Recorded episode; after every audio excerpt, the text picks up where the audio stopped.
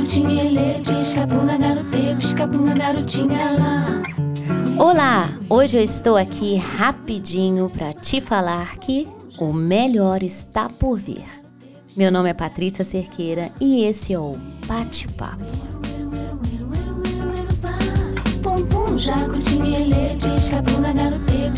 Garotinha lá. Eu nunca pensei que o futuro pudesse ser melhor que o presente. Eu sempre achei que o momento de agora é o melhor momento. Eu aprendi isso desde cedo, nos livros sobre o pensamento budista, a valorizar o presente como um presente. Até que surgiu a pandemia.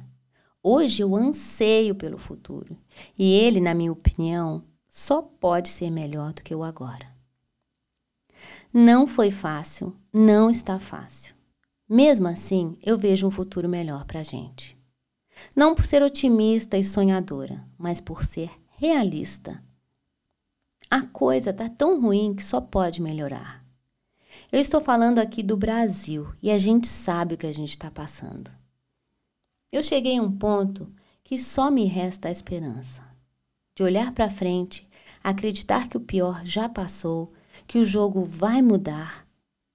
Antes eu pensava se a gente vai sair melhor dessa. Isso parou de ser uma coisa que eu penso. Hoje eu penso em sair dessa situação. E depois a gente vê o que fazer do que a vida nos faz.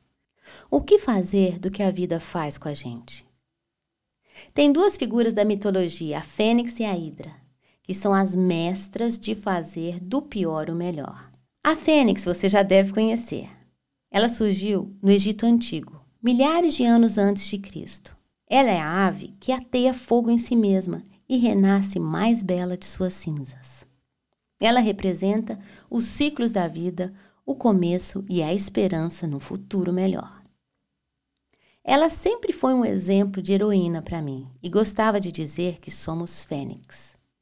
Até conhecer a Hidra. A Hidra é uma criatura da mitologia grega conhecida por ser metade serpente, metade mulher. Além disso, essa espécie de monstro teria sete cabeças, que, quando cortadas, se regeneram em duas. A fênix é aquela que precisa descer lá embaixo, no fundo do poço, para ressurgir mais forte e mais bela. A hidra já é outra história. Ela fica duas vezes mais forte diante de tudo que vai contra ela.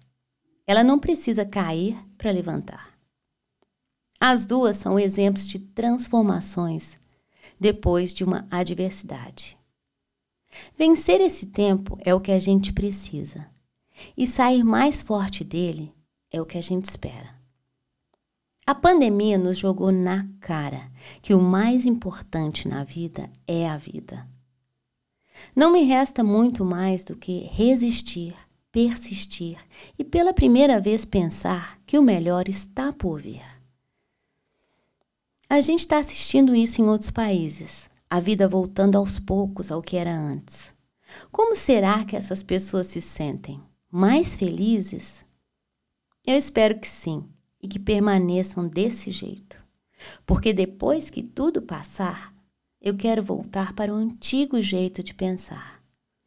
Que o melhor lugar do mundo é aqui e agora.